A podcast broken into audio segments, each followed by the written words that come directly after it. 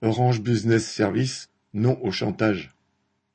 La direction de la branche entreprise d'Orange veut imposer à 98 salariés du secteur de la sécurité informatique un chantage qui ne passe pas. Elle propose à ses salariés de conserver leur poste, mais transférés dans une filiale du groupe, avec une dégradation globale des conditions de travail, notamment avec une convention collective et des accords d'entreprise bien plus défavorables. Sinon, l'alternative est l'obligation de chercher un autre poste dans Orange, sans aucune garantie de trouver. Ça ne serait qu'une étape, puisque la direction a déclaré fin 2021 que tous les salariés de sa branche entreprise seraient transférés à terme. La colère va donc au-delà du secteur concerné aujourd'hui. Depuis le début de l'année, des réunions, soit à distance, soit en physique, ont rassemblé jusqu'à 200 travailleurs de tous les sites. Pour eux, c'est non.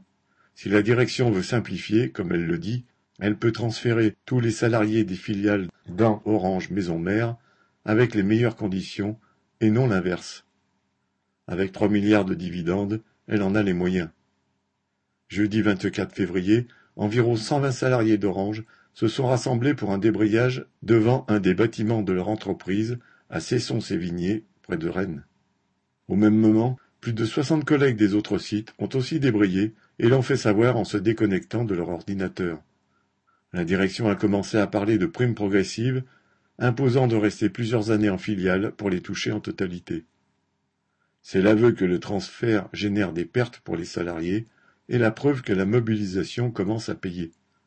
Alors le moral est bon et il est question de nouveau débrayage. Correspondant Hello.